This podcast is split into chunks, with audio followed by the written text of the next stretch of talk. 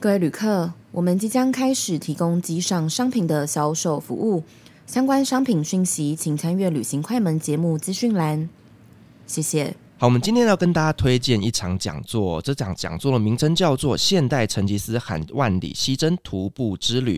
三名勇者的成吉思汗远征队从成吉思汗誓师西征的克鲁伦河畔出发，规定只能用八百年前的交通方式前进，例如徒步或使用动物受力。沿途运用了马、马车、骆驼、人力船等方式，依循着历史记载当年蒙古大军的行军路线，用了一年九个月的时间，走过了蒙古、新疆、哈萨克、吉尔吉斯、乌兹别克、土库曼、伊朗、亚塞拜然、乔治亚、俄罗斯、乌克兰等十一个。国家一共走了一万多公里。国立政治大学阿拉伯语文学系系友会将于十月十五日周六下午邀请了三位勇士陈仲仁、周燕妮和赖信宏与我们分享这一段旅程及收获。实体讲座只有五十个名额哦，旅行快门的听众优先报给你知道，因为这一场活动是我主持的。欢迎有兴趣的听众报名参加，相关的链接请见资讯栏。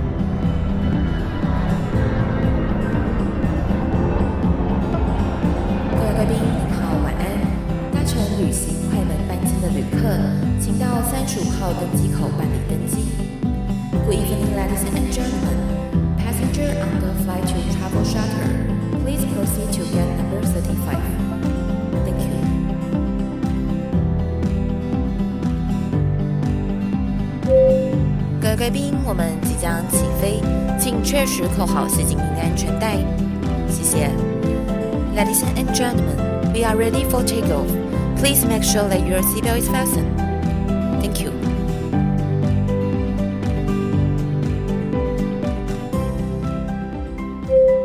Hello，各位听众朋友，大家好，欢迎来到旅行快门，我是 Firas。在上一集呢，我们呢聊了非常多，就是领队呢他们在出团前要做的事情，以及呢在飞机上面会遇到的事情。我们聊了整整一集，都还没有开始我们的旅行，就知道我们的两位来宾有多会说故事。欢迎我们今天的来宾维尼还有宝宝。耶，大家好，我是宝宝。大家好，我是维尼。好，我们上一集呢聊了这么多的东西，那我们终于要开始我们的旅程了嘛，对不对？一般来讲，飞机落地之后，那客人走出机舱，接下来下一个就是我们要准备要入境嘛，对不对？那维尼其实是一个非常在意就是入境跟出境、海关跟移民关的人，要不要跟我们稍微说明一下这个名词的差异性？应该说，一般台湾都会把各个移民管制局啊，各式各样，只要机场看到人员都叫做海关。海关 对，那其实海关是管物品的。所以你人不会被海关管，海关只会在你拿完行李要过关的时候，他会有海关人员在检查你有没有带一些违禁品这一些东西。那管人的叫做移民官，所以你任何的证照查验啦，会问你各种问题。大家讲说各国的海关很刁难的那个海关，其实都应该证明为移民官才对。哦，对，所以下次不要再讲错了。你讲错了，维尼就会在下面留言 指正你。但是我觉得海关移民官讲错还好，因为有时候我们像最近在 PTT 看到有人在问一些出入境的事情，他就讲说他在新加坡转机，那是否要先出境？我们大家就想说，你已经飞到新加坡，你要出境去哪里？他其实要讲的是入境。其实这个搞错的话会，出境入境对，然后因为台湾有人习惯讲说出关入关。啊，对对，我不知道为什么这个名词会冒出来。还有出国回国，这再搞错就没救了吧。因为我刚开始进旅游业接触到就是退关，我很少用出关入关，都会用出境入境。哎，但你不觉得“关”这个字好像比较适合物品来用？就海关的关嘛。对啊，对不对？可是大家就爱讲说，我今天要出关要入关啊，那它刚好又跟出入境是完全相反过来的。嗯、呃，是不是对岸的同胞用的也不一样啊？这我不确定哎，我比较少跑那边。你们如果在外面有遇到对岸的领队，可以跟他好好交流一下。出关入关，出境入境。那维尼，你刚刚讲到退关，那是什么东西？就是当你今天出境了以后，你要搭飞机，结果飞机因为任何的状况没办法飞了，那你就是要回到原本看是机场安排住宿怎么样，那已经入关了，你就必须要退关。我被退过，这是悲惨啊！退关听起来也是想像打电动一样，就是你必须要从那一关 出来，然后明天再继续接关嘛。而且就是他会要求你不可以买免税商品，哎，啊。当然啦、啊，当然，不然你就可以免费再带入境，这是不合理的。你今天免税品，商品就是不能再带入境，对，你就是出境了以后在禁区里面买的，你要带到其他国家，不能再带回原国家。Yes，对。但我那时候真的觉得很衰，到底关我屁事啊？但是你免税品你是可以寄放着，你隔天你在出境的时候再把它拎走就好了。哦，对，OK，好，可以下次学会啊，不要不要不要再有下次，或者回程的时候你再买。好，了解，这样我学了一课。嗯、好了，那我们呢？出入境跟移民官跟海关做了一个说明之后，我们其实下一个动作应该就是领行李，对不对？对，这么说好了，我觉得每次到每个国家要下机的那当下，就是噔噔的之后，就是就是领队该上工的那个信号出现了。你那个你那个、整个能量会有点不一样，对，就这样，嗯嗯嗯，就是会有充电，就打了鸡血这样，打了鸡血，然后就是忽然之间你就觉得好。我要开始喽，这样子对，因为你就是开始燃烧殆，比如说像维尼要燃烧殆尽五到八天，我大概要燃烧殆尽就是十几天到十五天。我没那么燃烧殆尽，因为我们有导游接着，我们就燃烧那一个小时入境的时间就好了。啊、燃烧一个小时的入境时间，因为要转机的时候，就是有上一集有说的，转机的时候你还是会觉得很恐怖，因为就算你千交代万交代的任何事情，就是怕客人没有转到机，然后尤其又是一开始的时候，那。但如果是已经入关的话，那就是领行李。领行李大概就是要注意出关，出关的时候，对，出关的时候要入境的时候，是吧？那领行李的时候，你们通常会做一些什么样的安排呢？上厕所，嗯，一定要在行李转盘上厕所，因为入境之前，通常我们一定会叫客人，就是下机前要去上厕所。那下来之后，我们要赶快跑去移民关。的地方，因为我们要入境了，然后所以到移民关之前，只要有看到这种客人，可能还是想上，但是你尽量让客人就是全部一起过移民关。那有时候有的移民关会比较刁，像其实欧洲比较不会，美国就会比较会，尤其是有单身女性在你的团上的时候，你要特别小心它。哎，可是美国移民官有允许领队在移民官的桌子前面游移去做？哦，我们不用游移，我基本上我就是排最后一个。因为他，我们比如说入境旧金山或洛杉矶的时候，你一定都会被打散，嗯，但基本上大概是五六个柜台，你不会跑得掉，就是这五六个柜台。那你在入境之前，你就跟客人说，只要任何问题你就举手，说 tour leader，tour leader 这样子。那他 sometimes 他会让我过去跟他说明。但我已经在之前，像进美国的时候，你一定要比如说说明会的手册一定要拿在手上。回程机票你一定要拿在手上。那如果你真的没有办法听懂的话，你就说 tour leader，tour leader 就好了。然后那我就会过去解救你。是，宝宝，你刚刚有提到，就是说入美国的时候啊，嗯、就是单身女子会比较容易出状况。嗯、对，这个部分可不可以稍微说明一下？单身女子的部分的话，其实就是说，因为美国他还是比较不喜欢那么多移民过去抢他们的工作。基本上从以前开始。都会特别针对哦，真的是单身女子，他会怕你来这边工作，或者是你只是为了要来这边结婚，就是各种非法工作、非法工作都有。可是其实男生也是有机会去非法工作，男生也是有，所以其实单身的都会，但是单身女性又比单身男性更容易被美国的海关就是滞留一下。哦，嗯、也有可能会觉得他是去那边从事一些不正当的。行业行业，应该说男男女女都会，尤其是单人的。但是其实你只要把握说，我只是来 tour 塞心，你就我都会跟客人讲说，你就讲简单的，因为有些阿姨他们就是凑团一起来的嘛，就是他们都是单身女性，单身女性一起参加的。那你就不要让海关觉得你就是真的来移民官，然后移民官。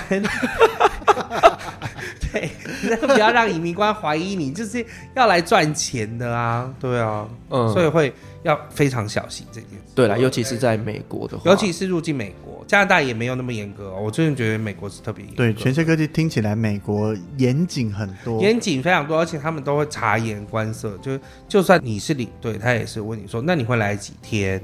那你会去哪些地方？那你们有发生过领队在入境美国的时候被没有拒绝遣返吗？没有，对。但是有团员被遣返的吗？没有，也都没有，也都没有。团体基本上都算啊，还算安全，因为你只要拿手册或者是回程机票，它基本上都 OK 这样子。因为像东南亚的移民关那一块，其实比较 free 一点。对，像在尤其马来西亚啦、印尼这些机场，我是可以在移民关的柜台前那边举着旗子走来走去，就是到处晃来晃去，看哎这边 OK，那边 OK，还会帮忙指引一下，说哎这边空了，来我们后面的排过来。然后等到最后确定都走完，再自己去通关。对，美国是不行的。那宝宝，我想问一下，嗯、就是我们知道全世界最严谨的移民官，大概就是呃以色列。哦耶、嗯！对，那你们还没去过以色列，你们有没有听过，就是在以色列那边入境的时候遇到什么问题？没有哎，我会认为中东国家他们对于那个就是来旅游的客人，他们其实是蛮尊重的，而且甚至有一些车，他们上面就会写 tourist，就是他会直接写说哦，这个是 for 观光用的车。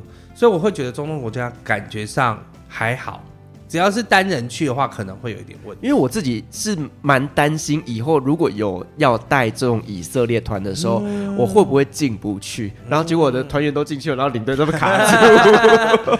那就要看你之前可能去过哪些国家，有惹怒他们，或者是。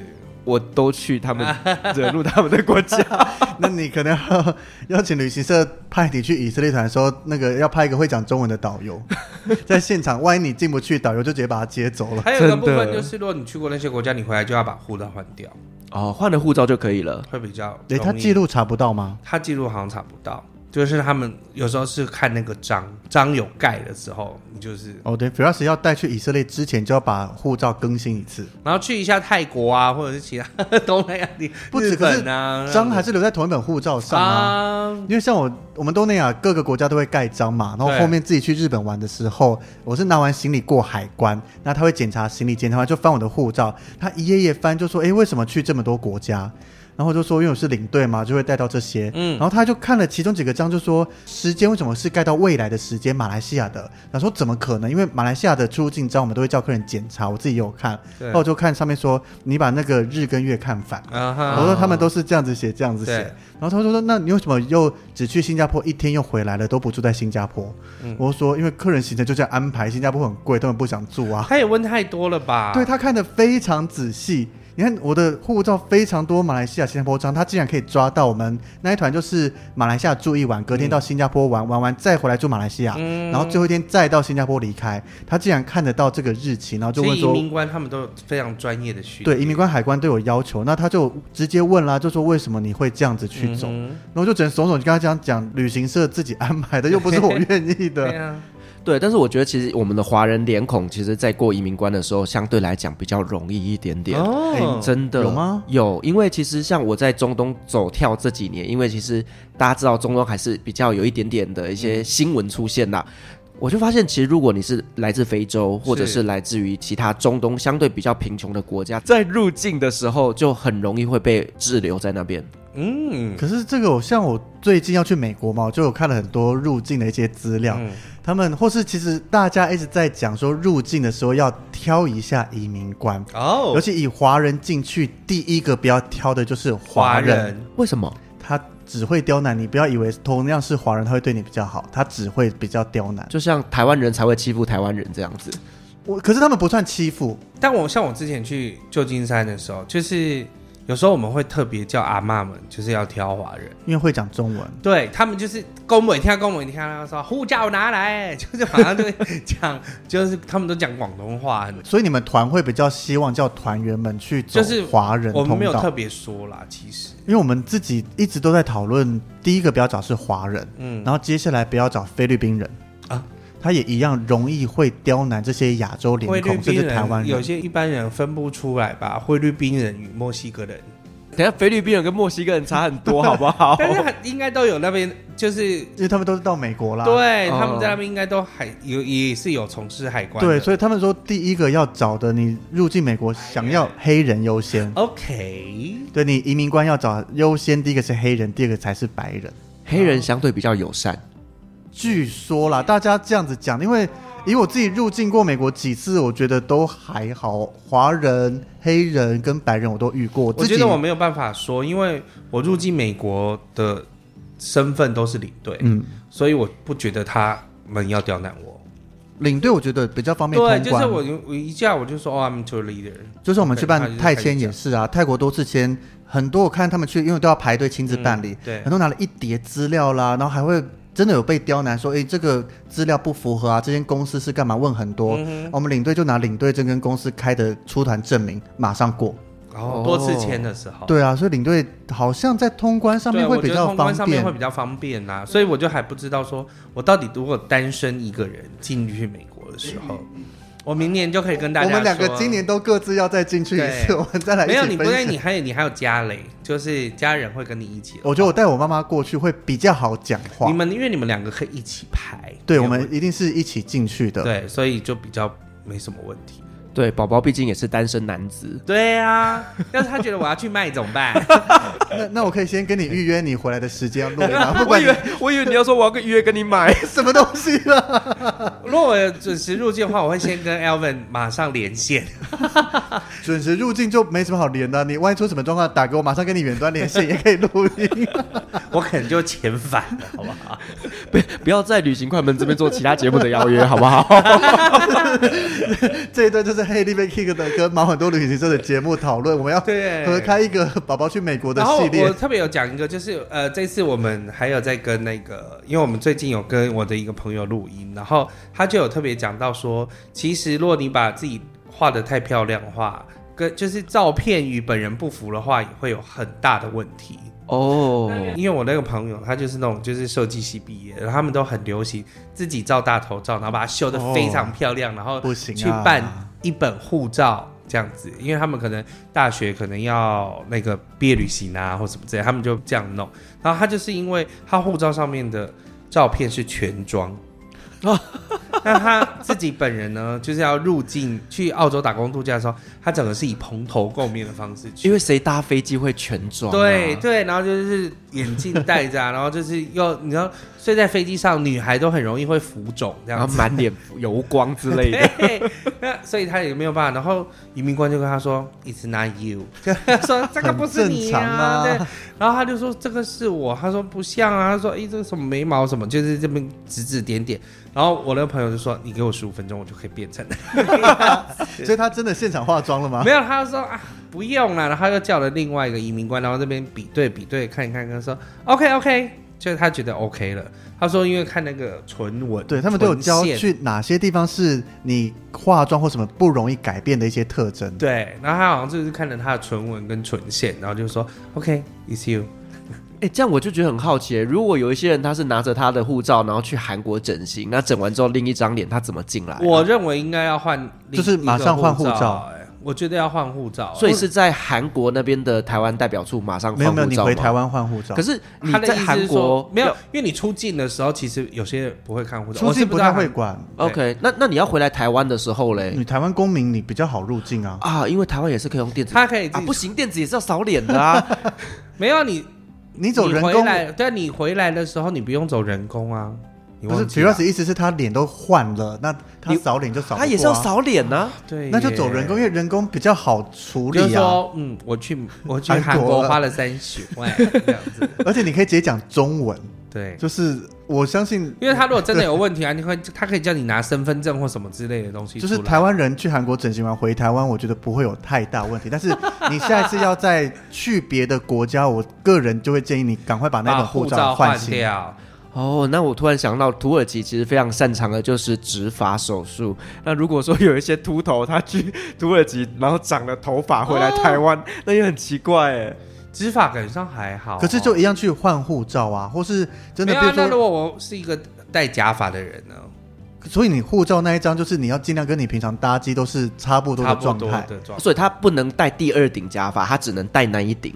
就至少搭飞机出入境的时候，你把你跟护照上装扮装的差不多嘛。对啦，或是像有些你真的还是最最重要胖瘦突然胖突然瘦了，都会建议说你把护照换掉，不然你每次出入境都很麻烦，都会很麻烦。那我该换护照了？怎么样？瘦太多，胖很多。你胖倒是还好，你可能要把那个你以前的护照跟现在长相放出来，听众才会知道你到底发生了什么状况。不要这样子，你要知道这三年来我们真的都是。我跟你讲，现在去澳洲也是这样，因为澳洲现在的新的 Visa App 啊，就是你要先上网 download 一个 APP 下来之后，然后你要先扫自己的护照，然后你还要 scan 自己的脸。然后像我有个朋友，就是也是这样，扫不过，扫不过，他每次就是都在那关扫不过。我说你是不是医美做太多？然后他说不是啊，他说我不知道为什么。我说还是你那个护照上面的妆太浓了，然后你现在没有那么浓，还是你要再把它加浓一点。然后就过了一天，他说：“哎，我弄好了。”我说：“为什么？”他说。我不知道，我就把那个 app 整个删掉，再重新下载一次，那 就好了。可能只是就是有什么样的状态这样子，但是真的有些客人就是碰到就是扫过，跟自己的扫脸是不一样。你这让我想起以前我在沙地工作的时候，因为沙地入境啊，他是必须要去盖手纹的。啊哈。然后呢，因为你知道有些人他可能就是从事这种比较劳力密集的工作的时候，其实指纹有时候会磨掉。然后那个同事呢，他就要入境的时候在那边卡了六个小时，因为怎么按都按不出指纹来。怎么就是这样按按按怎么按都按不出来。但有人说好像可以涂涂一下一点点婴儿油或什么白胶还是什么的，也都遇过啊。进新加坡就是要盖指纹，常常在那边有客人就卡住指纹盖不出来，就要进小房间啊。哦，整趟行程就会因为这样。美国也要盖指纹呢。对啊，所以我觉得盖指纹上面，你真的有时候工作上或怎么样，我们都会说，你就稍微有身上哪边有一点，你稍微碰一下，说你摸额头之类的。对，就是手指上面有一些油脂的话，你在盖指纹会比较容易盖得出来。对，对，所以其实世界各国真的入境啊，真的是有很多很多美感。对，真的。对，所以其实呢，在出去之前，领队都要先做好功课。然后做事前的说明跟准备，这就是我们领队价值所在啊！不然你要跟团干嘛？就我们为了要解决呢你的所有疑难杂症，因为比如说像进美国，它就算你已经办了 ESTA，它会有特别的机器要你就是去按指纹，然后跟扫你的脸这样子。所以有些客人阿妈就是没有办法用力，你知道吗？手指，然后说：“哎，我印不出来。”所以你就要必须帮他压着。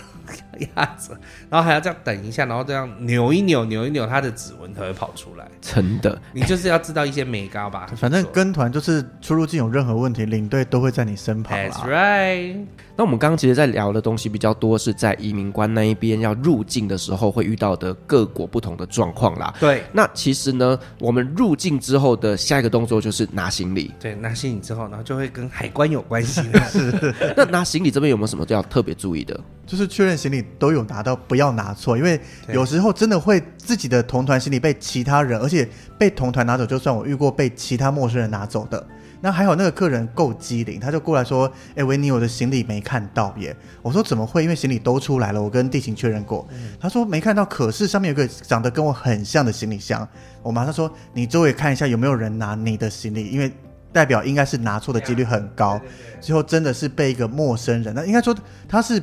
台湾出去其他团、其他公司的人，他拿错了，我赶快带着他过去跟他讲说，不好意思，请你确认一下，你的行李是不是你的？一对行李条根本不是他的。对，还好我这个客人够机灵，他一看到不对劲，马上跟我讲，我就协助他处理。因为有些在台湾买到的行李箱，有时候是会太相似了。应该那种大部分都是信用卡公司送的。那当然还要买一些有名的行李箱，那也是更相似啊。例如说，我自己本身是用 Remova 的行李箱，嗯、那其实每次行李转盘一出来，大概会有四五个跟我的长一样。对，就是一定会一样。那我没遇过我的 S 牌行李箱。到现在，尤其我买的那个两卡米奇的以后，嗯、完全没有遇过跟我撞。因为你是米奇的啊，你下次要换成维尼的啦。他是 Samsung 你都不出，我每次客人都会讲说：“哎、欸，你怎么用米奇？你应该用个维尼的。嗯”我对大叔宣传说：“有没有认识新秀丽的高层，请他们专属出一系列的维尼，好不好？”我一定马上第一个上网预购。因为有时候买的太像，那当然就是旅行社我们会发行李混袋嘛，所以你可以认行李捆带。那所以，因为现在行李捆带都会做，比如说荧光橘啊、荧光黄啊、荧光绿啊，这样会比较好认这样子。那你就可以分辨得出来到底是不是自己行李。那当然就是要确认一下，如果行李真真的都有到了，那你就可以离开海关，就可以穿过海关了，除非你没有被检查。那有的就是行李没到，那有时候就会很崩溃，因为你可能是要转到下一个地方啊、哦。对对对，你不是待在当地的话，那就会有其他的问题衍生出来。然后你当然这边你还是要想办法，比如说哦，我们是住在这边这个饭店几天，那你要确实的让航空公司知道，然后要给他地址啊什么，你要帮客人办好所有的事情。对，就是他行李找到之后会帮你送到饭店里去。对，像我有一次就是我从圣彼得堡到莫斯科，那当时圣彼得堡还是旧机场，要转新机场。我们第一次他说这个月新机场才开而已，然后我们就在新机场，然后就哎行李就转不过去，因为整条行李带全部宕机。所以你会看到后面成山成堆的行李，然后他就说：“哦，那你们要把这些行李拿去那个 oversize 那边，就是去挂行李。”另一个窗口，我就已经想说，死定了，死定了！就是你知道，战斗民族只要又出了这种事情，我都觉得到时候一定会有状况。果然，到了莫斯科之后，就有三件行李没来。哇，对，所以你就必须要帮客人办好。那还好，因为我们是只有因为。俄罗斯的行程都是圣彼得堡，然后莫斯科加金环这样子，总共可能九天或十天，所以那个饭店我们会一住可能住个三个晚上都在那个地方，那所以还好，就是第一天过了之后，第一件行李来了，接下来两件行李就是迟迟没来。最后我们要从莫斯科飞回台湾的时候，因为都是坐俄罗斯航空要回机场，然后我还请导游说，还是说我们可以去 Lost and Found 找一下。他说好好好，到时候到的时候你带客人去 check in，然后我带客人去找行李，然后带两组客人去找行李，只有一组找到。哦，就还有一个人没有。对，那个人到现在那个行李都还不知道在哪里。哇，那真的超级崩溃的。等于你到了当地之后，领队还要带他去买衣服，买什么东西？没有，我们其实是回程了啊。哦、当然有，因为我们到了，就是因为他是一对夫妻，那他们其实东西都是两边都有放，所以就是还好。那他们就是一卡行李不见，那他们那时候在那个波罗的海啊买的一些琥珀啊什么的，就放在那个行李里面，就是没带到。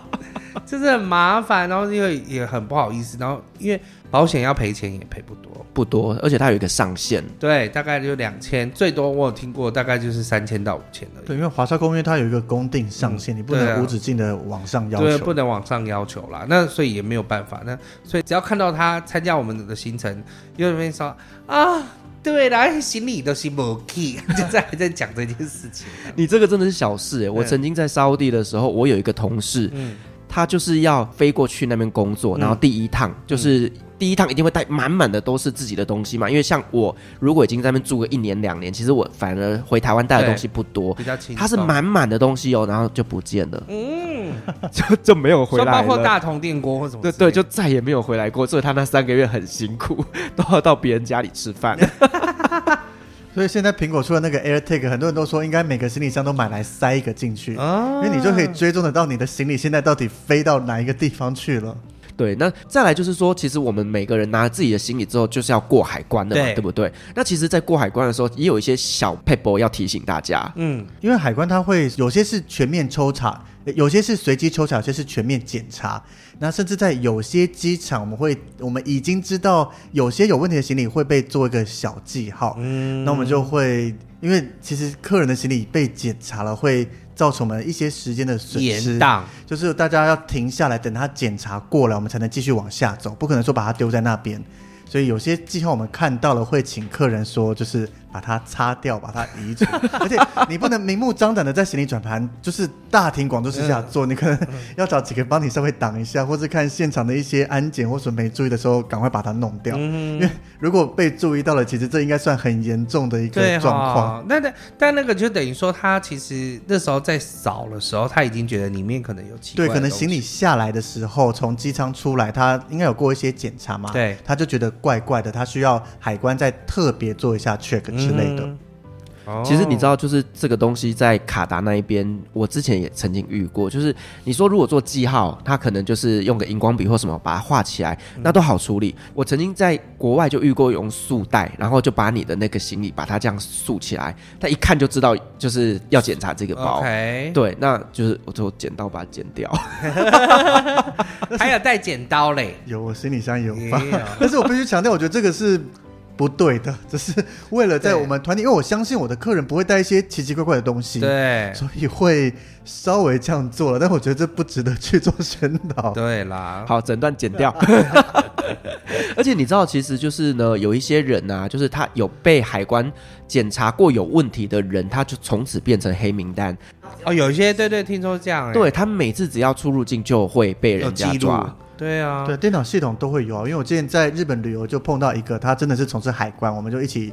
因为是网络上就是约吃饭这样子嘛.就是那种背包客栈，大家碰到约了这样子。他是台湾的海关，对，台湾海关，然后就有聊，因为那时候还没进旅游业，但是就对这一块自己在旅游都很好奇。嗯就有问，他就说，当你今天在我们系统被注记了以后，你在入境，他不都会拍照吗？不管是自动的或是人工的，你一入境，马上他这个警示就会送到海关那边，他就知道，哎，今天这个人，比如说维尼入境了，他现在是什么样的装扮啊，穿什么什么东西，照片那些都过去，那海关就会知道，哎，那大概在多久，大家拿完行李就会出来，是不是要检查什么什么的？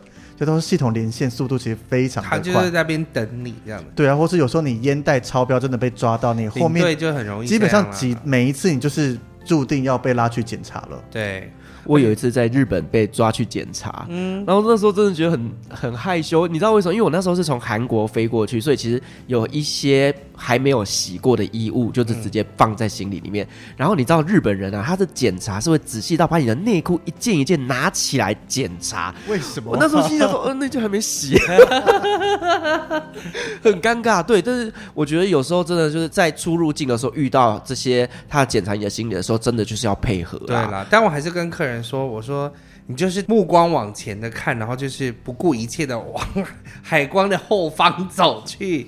不要理他。我们还会跟客人讲说，因为。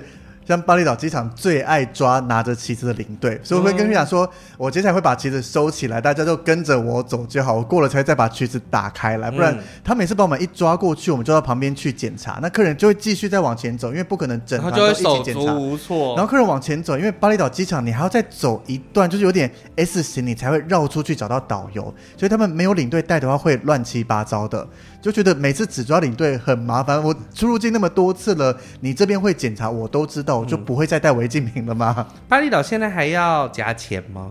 巴厘岛一直都不用啊，至少从我开始从事的时候都不用。Okay, 以前要加钱的哦，真的、哦。应该说东南亚很多地方时不时有听说，但是对，就 case by case 的 加钱，或者是领队要给钱这样子。我自己曾经在土耳其要入境的时候，我那一次被盘查了快两个小时吧，进小房间哦，都进小房间。那时候我都还没有出移民关哦。就是我只是下飞机，然后就走着走着，然后我要去通关的时候，我就被带走了啊！这这不是你近期？那个 diss 完土耳其人才会遇到的事情吗？不是不是不是，就是呃那个时候刚好，我觉得这是他接下来国门开了去土耳其才会遇到的，啊，说不定就是一 landing 然后就喂喂喂喂喂，就全部都来土耳其他们所有机场的安检移民官都知道说，哦，旅行快门的 Biras 他已经做了什么什么事情，准备要抓了。不要这样，我最近也做了很多集平反他们的好不好？没有那个时候，因为刚好遇到他们政变，嗯、所以其实他们的整个情况是比较紧张一点的。然后呢，我那时候进去都还没有走到那那边。就有一个便衣，然后他就把我抓走，然后他又。带着我就是没有走那个呃移民关，直接走一个小通道，然后去外面把我的大行李拖进来，对，然后就一一检查我的东西。那因为当时我是准备要去土耳其生活一整年的时间，所以我带了超多现金，我大概带了二十几万台币等值美金。哦、嗯，对，所以其实坦白讲，以带现金来讲，我确实是带超过，超过了。对，可是对我来讲，我是要去那边生活，我当然要带足够的一个生活费。嗯，所以其实，在那边就他就一个。一个检查我的东西，那因为呃，我其实不只是带自己的东西，我还有带很多帮土席们带的这些调味包啊、料理的东西。东西对，所以我要一个一个解释这是什么东西，这在干什么用的。所以那一次呢，我就被盘查了两个多小时。可是钱有没收吗？没有，没有，没有，没有。你是那班飞机少数的亚洲脸孔吗？有可能，通常来讲，应该是你在入境被盘查到有问题，比如说他跟你对答问话，觉得你有状况，才会把你带走。怎么会你连队伍都还没加进去，就直接凭空把一个人拉走了耶？Burası Turkey 耶，这就是土耳其，可是这不合理啊！所以你是走空桥出来，走到一半，然后就有人对啊，听起来就没有没有没有，就是我已经走空桥，然后已经快要到了移民官那边了，嗯、准备要去排队，突然间就有人把我带走。对啊，这不合理，这一定是他来跟你说什么？他就说 come come，然后就把我带走。这应该事先有通报，或是对啊，对啊，不然怎么可能就这样被拉走了？但我不知道我在哪一个环节出错要被通报哎、欸。嗯，然后最后我也没事啊，也没事。对啊，还是他觉得你是有钱人，都是不是？我觉得一定到哪电油哪边都通报了才会都还没被盘查，这个人就你等于你是已经被锁定了。对，他是被锁定的。对啊，就像我们在看机场防卫队这呃这个国家地理频道的，他很多是收到一些线报或怎么样，就已经有手机上都有这个人的状况，或是前一个国家这个人要飞过来就已经通报过来，他们下飞机开始逮人。但也有可能他就是行李的杂物太多，可是他怎么会看得到？你前一段从哪里出发的？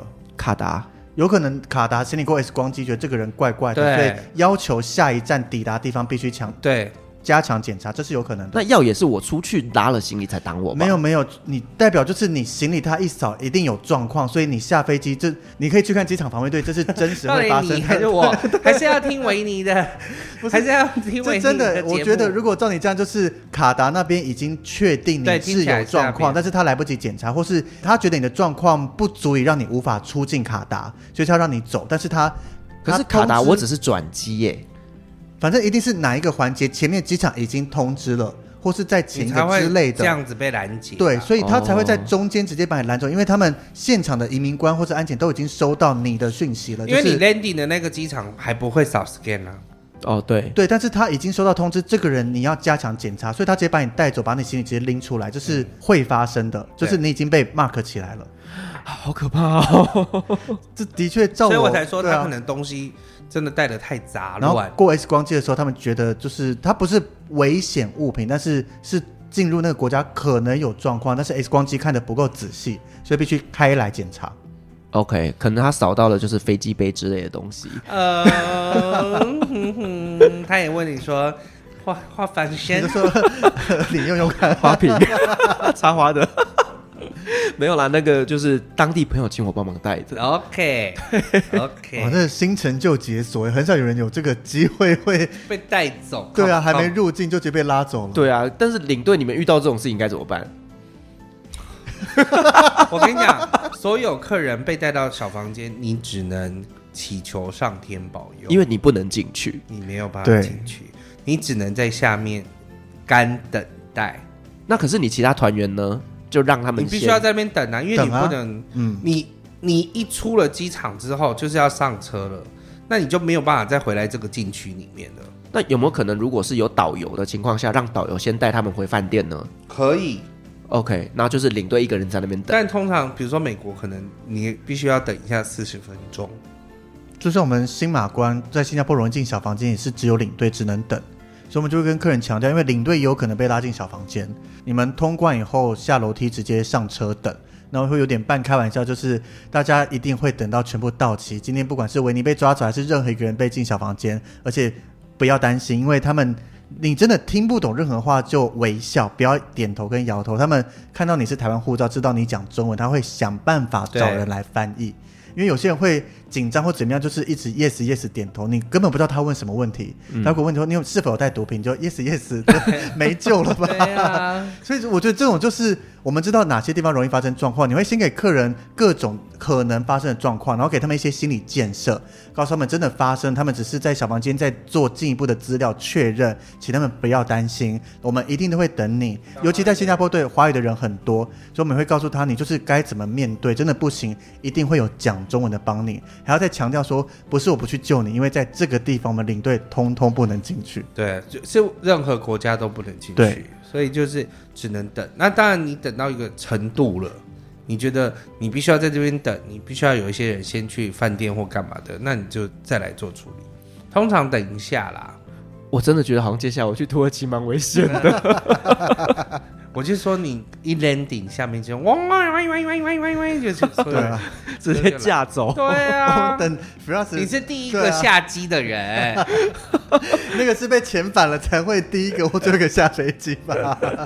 哎，这样子跟我的团的人搞不好可以见证这个奇迹的发生。那我我要可以跟你预约来录音吗？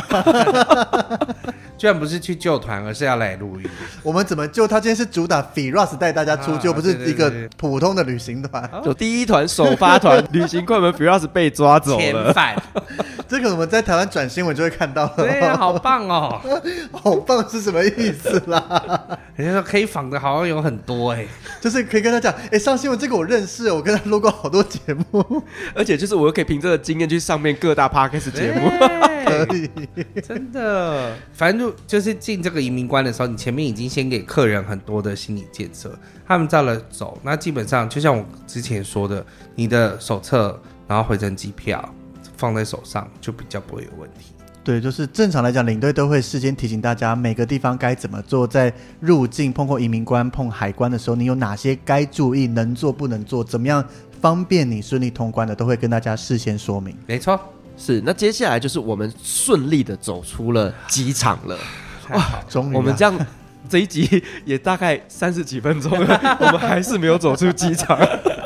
我们已经走出机，要走出机场。我们已经到当地国家了啦。对，然后还没进饭店呢。好，从我们走出机场到饭店，这中间有没有什么美感要注意的？我的美感就是，通常因为比如说欧洲国家，它有一些车是停在附近的，所以你必须要去确认车子来了没，然后你要联络。因为比如说我是自己一个人，欧洲国家可能是 through guide，就是自己一个人带团的，那你去确认你的车，那。那时候我就会先请客人在某一个，你要找一个适当的空间，让他们比如说可以整理东西，或者是拿外套。因为有时候我们到的时候，是有时候是早上，有时候是晚上，或者是有什么样的时间，就他们还可以整理一下他们自己的衣物的地方。然后就趁这个空档，你就可以去确认车子，回来再把客人带到正确的位置去上车。不要轻易的把所有客人一次就全部都带出去，因为。如果你找不到车，那你就会很糗，你就会让客人觉得你到底是怎么一回事。对，你刚刚讲这个，其实也有一个点，就是例如说我们去一些北欧或者比较寒冷的地方，嗯、其实你从下飞机开始，对，你瞬间感受到那个温度差。其实到欧洲就会有温度差了。对，所以我都会提醒我的朋友们，就是呢，你一定要带厚重外套在身上，嗯，就算你在飞机上你不会穿到都没有关系，嗯、因为其实，在北欧有很多的机场都是那种小机场，是你要走下飞机，没有空调哦，对对对是走下飞机，然后你说哇靠，好美，但好冷啊，很冷。对对，所以你一定要就是在事前就是先把这个御寒衣物带在身上，然后呢，让你下飞机才不会突然间那个气温骤降。看行程的走向啊，那如果你就是一开始就是会有这种情形的话，你就应该要把一个会保暖的东西带在身上。那我要出去找那个车子之前，也可以让他们可以整理一下，嗯、或者附近说，哎，比如说我们有时候欧洲就是很早就到，五六点就到。旁边还可以买咖啡啊，或者是买吃的东西，然后或者是买点水这样子。对，而且这个厚外套带在身上也很重要，因为纵使你是搭大型的飞机，那种波音七七七大型的，它不会有这种 remote bay 的状况。但是你如果都放在托运行李，行李很有可能没跟上来，那你的所有保暖衣物一样是拿不到的。嗯嗯，哎、欸，这个真的很重要哎，不然你机场买好了啦。有时候你太早到太晚到机场要买还买不到，啊、就是有钱买不到才麻烦。对对对对，因为其实，在他们当地机场买的品质可能比我们在台湾买的好一些。重点是要买得到啊，不然你就会很冷。对啊，然后如果当客人真的发生这种状况很冷的话，倒霉的就是领队，领队就只好拖下来说：“来，我的给你，我先借你啦。”对对对，啊，所以这个真的很重要，一定要事先提醒他们。对，就是看行程的走法啦，然后就是可以事先提醒，这是最好。对，但我们短程线这边就简单很多了。我们拿完行李以后，一出去就开始搜寻导游在哪里，对，然后就远远的跟他挥挥手，然后把旗子交给他，然后就没事了。哦，对，所以说你们紧张的就是这一个小时，燃烧殆尽的一个小时，对嘛？就是从飞机蹦开始，哦，该上工一个小时，然后结束，啊，我可以放空了。对，好，所以说我们接下来就顺利的带着团员们，我们入住饭店了。Yes. 也不一定马上入住饭店，有时候你早到的话，你会有吃饭，会有行程景点要走。就开始找行程，对，看行程了。Oh, OK，好，那我们现在终于顺利的上车了之后呢，那车子会把我们送到我们的饭店，可能先让我们放行李啦，或者是说让我们可以稍微盥洗一下啦。嗯、那通常在进入饭店的时候，领队有没有需要做一些协助的工作？领队基本上应该就是发房卡，以我们短期间来讲，因为。房间号码跟房间注意事项，导游会帮忙问跟把这些资讯 pass 给我们。那要怎么排房间？因为导游不会知道每个客人的属性，嗯，他比较不清楚谁跟谁是一组的。我们领队是有资料可以看的，所以就依照看他们同一组的会尽量房间排在隔壁或是最靠近的位置。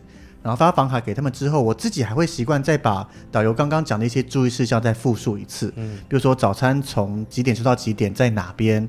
那有没有什么像是一些插头上面有开关要开才会有电的要注意的啦之类的？我们我自己啦，跟我们领队群会有一份完整的资料，会跟大家再做一次说明，然后让他们进房间。那进房间我们还会习惯去查房，那查房方式就很多，最常见就是一间间敲门去问嘛。那确认每间都没有问题，领队才可以算是结束一整天的工作。我们是通常的话，短线啊，就像比如说大陆线、东南亚线，他们基本上啊，当天都会知道房号。那我们欧洲线的话比较少这样子，哦、其实我们都大概都是现场才去。那现场美国线跟欧洲线妙就妙在我们其实名单给他，他会自己先帮我们分好房。有些高级饭店也会这样做，对，他们就会先帮我们分好房，然后上面就会已经有号码了，然后跟他原本指定的房间的形式。那当然还有一些就是可能我你还是要去做一些调整的部分啦。那通常都是给好，所以我们到的时候我们就再核对一下，然后跟确认一下其他所有眉眉角角的事情，比如说客人有的不要边间，那你就要特别问说、哦、这个房号是不是边间，那或者是他不要电梯旁边。那你也要问说，这个房间是电梯旁边，就是你明明刚刚问好了之后，你再给他们。然后通常我现在比较不查房，原因是因为我们都有赖，就是赖已经加入了。然后我会因为有时候，比如说欧洲线可能呃我们一一早到，所以一整天的行程下来其实是很累了。然后我们的行程通常是晚餐前会进饭店，我们在饭店里面用晚餐。所以我就说，如果有任何的状况或问题的话，你先进房间，我会教他们说，你们先怎么样看啊？然后最重要就是找到吹风机啊，这样子，然后就是跟他们讲一些过程流程之后，起码下来吃晚餐的时候，你可以告诉我说房间有什么状况，因为如果有立即要马上换的，他就会马上赖我了嘛。那如果没有要立即马上换，可能只是要加水啊、加拖鞋啊、加被子啊或什么之类，那他到时候赖我，或者是你到晚餐来讲都可以，因为到时候都是还来得及补的。那通常晚餐前进饭店的话，这样会比较舒适一点，我就不会每一间每间去查房。对，因为这个也是不同状况，有时候你人数一多，三十几个人，你从第一间查到最后一间。甚至有些饭店你就已经一个小时，对，或是高级饭店，我曾经拿过十间房十个楼层，你第一间查到最后一间，真的半个小时过了，所以会有各种不同方法，但是这些动作都是要确认客人房间没问题就好，不要说什么客人房间有问题，领队都不知道也不去处理。对，就是你只要保持这个路线是畅通的，就是说你可以反应的路线是畅通就好。那像之前还没有赖的时候，有时候我是改成电话查房，就是说因为我们到的时候已经晚了。那你要每间每间去敲，我觉得就会很麻烦。然后我就会跟大家说，给我半个小时的时间。就是如果你一进饭店，然后你在等行李到你房间的时候，因为通常我们都是有 porter 会送行李进去的，所以大概就是半个小时的时间。那你先不要洗澡，你先看看房间有没有什么状况干嘛的。然后我这半个小时你现在我一定会打到你房间。那如果你有任何问题的话，你跟我说。我其实都会会有一张大概 A 四纸四分之一大小，以前在还没有赖的时候的一张小提醒，就上面会有我的房号，然后隔天早上集合时间、餐厅的地点、时间，然后明天应该要出发时间、行李摆放的时间，就是 porter 要去收的时间，然后明天的天气啊等等的，我就把它写在上面，然后就一张，我说你就把它放在床头上，如果任何问题的话，你就可以拨打电话，或者你就知道说，比如说一直在想说啊，明天到底几点集合？明天到底几点集合？这样子就会很麻烦。然后后来就是可以直接我写一下，然后把。照片赖到群组里面去，这样就可以。对，就是要有一些小撇步给他们。宝宝这个方法真的很聪明哎，就是因为鼠鹿盖必须要做两个人的事情，对，所以他没有那么多的时间跟精神去处理这么多的小细节，对，所以反而透过这样子一些小技巧，你要有一些小小工具，对，节省很多时间，帮助自己节省非常多的时间。而且因为你到饭店其实都好嘛，而且有些客人就真的很爱进饭店，就开始洗澡，或把衣服脱了，就只剩内裤而已，然后到扣扣扣。说啊、哦，阿宝来查房哦，然后他又要穿裤子，又要干嘛的，就是很麻烦。我说你们都不用，你们就可以做任何自己喜欢的事，但半个小时给我，我可以打电话给你。不然的话，我就是后来就真的有赖的时候，你就是有空有事情赖给我，没事情那就是大家晚安，我明天早上几点见。但是像我没有赖的话，我我其实非常不爱打电话查房，嗯，因为打电话我们通常是在大厅打嘛，对。然后有时候客人问说房间怎么样，有根本没进过房间，啊、我不知道长什么样子，所以我比较喜欢用说，我在这里等你们二十分钟，有问题赶快下来找我，我请柜台处理。对对对。那二十分钟过后或几点以后就打到我房间就好了。嗯、这个也是很。对，这样我也可以在大厅就稍微发呆，跟导游聊聊天，休息一下。对，这也是一个方式，就是客人只要找得到你，我觉得不管每个领队怎么做，他。都都是 OK 的啦，都是 OK 的。那因为欧洲线的时候，我的房间会跟客人的是一样的型，房型都是一样的，所以我多半都是我会回到房间去打电话，但是我可能就是花几分钟把东西，比如说哦，呃，插头的状况啊，或者是那个吹风机的状况，好，大概了解了一下，然后再跟客人，因为客人几个问题啦，找不到吹风机啊，对，还有美国、欧洲就会有扭不开热水。或者是冷水，因为有时候它转很紧，它是会用呃，就用力转，它才有办法整个打开的。然后或者是连蓬头的问题啦，然后电视怎么开啦什么的，你大概就是要摸一下，摸清楚之后，然后你再跟客人联络这样子。所以像我们饭店设计的表单，真的都是我觉得我们设计出来这是很有用的，因为吹风机的位置啦，或饭店有哪些特殊的东西，甚至有一些特殊的饮水机这些，我们只要拿着这张纸，然后客人有任何状况，其实我们。目前这样操作两年多下来，上面客人有的疑难杂症，那一张纸都会解决到九成。嗯、哼哼哼，所以我觉得。我们是，我觉得我们这个算是一个 team 吧，事先做好各种准备，会方便很多新加进来的人，他们不用再一个个去摸。尤其吹风机，有些饭店藏得很隐秘，对，还偏偏不在浴室里面呢，它要藏在床头柜还是书桌的哪一个角落？衣柜的里面，衣柜可能都还算常见。我遇过藏在电视下面，对，然后冰箱旁边一个很像暗门的地方，你要拉开来才看到吹风机。就想说，你干嘛藏在这个那么难找的地方？你知道为什么一定要找吹风机吗？为什么？因为客人都会在晚上十二点多的时候洗澡，找不到吹风机，打电话给你。你要避免你可能想睡了，或是想去外面吃个宵夜，不在房间状况，客人不要有事。所以吹风机大家又一定会用，因为电压不同的国家，你不可能带台湾自己的吹风机出去。没错，爱吹头发的阿姨才会自己带自己的吹风机，两百二十的这样子。对。对，那你教大家洗完澡不用吹风机是不可能，又不是菲律宾人。对，所以吹风机其实对带团来讲，这个是一个小 mega，就是你一定要知道吹风机在哪里，非常非常重要。等下菲律宾人他们洗头发不吹头发的，真的，你在菲律宾，尤其像我们带团常去宿务，早上你会看到很多女生出来头发长发哦，全部都是湿的。他们的国家习惯就就洗完头发不吹就直接出来让它自然干。他们不会偏头痛吗？我不确定，但是他们真的他们的民族性或是习性是这个样子。然后就可以在那边头发甩一甩，打不的，然后就像小本，哦、或者像狗狗一样这样转转转转转的之类，就是他们稍微擦干，你看得出来。还是因为在书屋那边，就是反正很快又要湿了，所以他们就不吹。没有，他们是穿正常衣服要上班要干嘛的啊？真的，他们就是早上洗完头发稍微擦一下就出门了，这是导游介绍的文化，而且路上是真的都会看到这样子的人在行走。可是你知道我很难想象，因为我们台湾的女生出门前就头发一定都要 settle 好的，就是可能电烫棒要烫一烫啊，干嘛的？所以就是国情不同，或是各个民族习性不一样啊。哦，所以到宿务才会特别跟。团员们介绍这件事情，因为大家听了都会觉得哦，怎么可能有这个事情？所以宿务的人出门上班都是披头散发，没有，是披头散发，是湿的头发，因为你湿的你也没做造型啊，你就等于是披头。做造型，就是湿的怎么样？对对对对，他们都是好看的状态，可是你看出来头发是湿的，他们不是爆炸啊，乱七八糟的。我跟你讲，搞不好是发油。没有，确定是湿的，油亮亮的，会有差别，真的。就让他们自己自然干呐。哦，好，你疫情过后，你可以飞一趟菲律宾宿务看看。我觉得这个国情不太一样，我们台湾就会觉得没有吹头发会头痛。对呀，对啊，头痛的要死。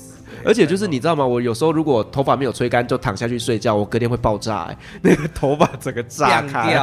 对对，所以吹头发对我们台湾人来讲真的很重要。但是因为房间，其实房间就是有很多不同的，有时候还有我在欧洲有碰过客人就说，为什么我冷气都不会冷？他想说冷气都不会冷，欧洲应该就有暖气啊？没有没有，他的确就是有的。他说冷气都开不了哎，欸，然后后来我才发现，因为他窗户没有关了。哦，对，有些 真的有些阳台门没关紧，或者没没关紧就不会启动。对，东南亚也有一些度假村是你没关紧的话，Yeah 所以他们就讲说要有点自然风，要有冷气，那冷气就是不会启动，因为它侦测不到门有关上啊。对，好了，这个也是他们节能减碳，就必须要把这个门窗关好，它 才会启动。有一些你有时候没碰过，你就会你也不懂，你也不懂。像我之前要讲到一个开床这件事情，开床，东南亚就是比如说像巴厘岛很好的 villa，他就会帮忙看，就是大概客人去吃晚餐的时候，大概就是五点多到七点多之间，然后就会帮你开床。所谓的开床呢，就是呃，我们床不是呃，除了床罩之外，它最上面还会再有一个一条毛巾哦，我知道长长的那个，长长的，或者是有的是一整片的这样子。对，那那个反正管家就会进来帮你把那一片拿掉，然后把被子掀一半，然后在被子上面可能会放个巧克力，或者在枕头上面放一个巧克力。就是俗称的开床，他也会再把地板，如果是冰凉的地板，他可能会放一个垫子等等的。那就还有看你什么东西已经用了，他会帮你补新的。比如说你去吃晚餐之前你已经洗澡，他也会把你已经用过的东西，他把它收掉，他重新都换新的给你这样子。所以就是所谓开床。那有些客人就会很紧张，他说怎么会有人来我房间？我都还在房间，他怎么就进来了这样子？那其实事实上他是来帮他服务的这样子。对，我觉得台湾的一个饭店习惯跟国外真的不太一样哎、欸。对对啊，台湾就是你拿到房卡之后，这个房间就是你的，嗯、也不会有人进去。嗯、可是像在国外，他们真的会这样子哎、欸。对啊，有一些他觉得是服务周到的部分，然后我们会觉得哦有点吓到。但是通常这个在我自己的团上好像比较少发生，因为宝宝的。团价或者房间应该都比较高级，才会有开床的服务。对，我们一般连住到一些度假村类的，我自己很少遇到开床，所以我们比较不会特别去提醒客人这些饭店有这个开床的特殊服务。对，因为宝宝都说了嘛，他的团都有管家，对，有些是有管家的。对啊，对啊，而且你看他们都搭商务舱的。那另外我很好奇啦，就是说，其实我们去入住饭店的时候，都会有那个小弟来协助你送行李嘛，对不对？对。那再来就是说呢，有一些在欧洲的习惯啊，就是会有放床头小费。嗯。那这个你们会怎么样来跟团员沟通呢？诶、欸，其实我们都写在说明会手册上面。我们东南亚有时候，应该说我们东南亚大部分会叫客人自己提行李，因为叫他们送非常的缓慢。啊，对了对了，所以我们就会说自己拎一拎比较快一点。嗯，然后床头小费的话，其实也是跟宝宝讲一样，说明会手册都有写。我们只是再强调一下，因为你不放，其实我们就隔天 check out 了，他也不会怎样。但是我们会鼓励大家说，这个是对房务人员的一个鼓励，也是他们额外的收入来源。国际礼仪之一啦。对，那小费基本上就是当地国家的纸钞最小币值一张。那可能像是马来西亚，因为一块钱马币等于八块台币太少，我们基本起跳是两两块马币啦。二十块马币好像有点多了。对，所以其实我觉得有一些在国外的一些礼节，其实是我们比较不知道的。其实最好用的就真的是一块美金。对，一块美金你就是到哪里都可以用。然后你比如说，就算你去大陆，你还是可以给他一块美金，因为你就是一块美金算是比较通用的啦。你放在床头，然后或者是给行李 porter，其实都是方便。对，所以就是大家出国前呢、啊，就是那个一块钱美金多换一点.因为真的很好用。没办法，我们东南亚国家很多没有在用美金，就是还是以当地货币为主。当地货币为主，对啊，对他们来讲很麻烦，而且你就交给领队，我们领队会告诉你们说每一间饭店该怎么放，对有时候是什么两千越南盾啊，还是两块马币、一块美金，或各式各样的，反正领队会跟大家说明。对啦，对，那维尼，你刚刚有提到就是当地货币嘛，那你们会带团员去换汇吗？也是 case by case，不同国家不一样。像新加坡就是请自己在台湾换好，那有些地方像马来西亚会导游可以直接跟他换。嗯，那有些像巴厘岛，我们可能到了会有一个银行小弟来，是导游请过来的，那他的换汇也是 OK 没问题，也不会给假钞这些，所以都会有办法让客人可以去换。基本上导游一定会想办法，因为东南亚部分是都有导游。那他们基本上也把这个东西当成是自己的服务的一部分。我觉得就只有新加坡，新加坡是全权自己处理导游，不经手换新加坡币这一块。嗯，因为有些导游是他就是带了一整袋来，每个人就是给我一百美金，然后他就换了一百美金给大家。哦，他带这么多钱啊？对，然后有的 是啊，或是宿务的导游，他包包里面全部都是现金，因为他要付各种钱，不太能刷卡，对他也要跟客人换钱啊。对。就是要绑架这种人啊！那当然，比如说像欧美的就已经换完了嘛。因为欧美的部分的话，其实都是在台湾就已经结会结完的，所以出去的时候多半就是其实是我们呢、欸，是领队，我们可能要帮忙准备一些小零钞，嗯、给客人换，然后或者是他如果不够的时候，我们再来互相交换这样子。然后，但因为其实欧美其实刷卡是方便的。反而就是小钞的部分，然后还有那个上厕所的钱，对啊，那个行程再说好了。对对，宝宝那，像你是输入盖的话，其实，在欧洲也是有一些国家是不通行用欧元的，对，因为他们都会有一些当地的货币。货币，那你会怎么处理这件事？呃，我们会有一些，比如说到了当地机场的时候，拿欧元先去换。就是我们有一些操作守则啦，在机场就会先换，或者是我上次来可能有一些剩下的货币的时候，那我会跟大家说，在这个地方可能用不到那么多。那其实观光区景点啊，你说他用他们当地货币，有时候他们还是照样收欧元。哦，土耳其 又土耳其，或者是其他地方，他们就是要赚钱嘛。对，只是今天汇率好不好看而已。你真的没有当地货币，你要用欧元、用美金。你用欧元给他，他给你当地货币啊。那只是汇率没有那么漂亮。对，或像你去，我去尼加拉瀑布到加拿大端，他其实也收美金。只是有时候加拿大。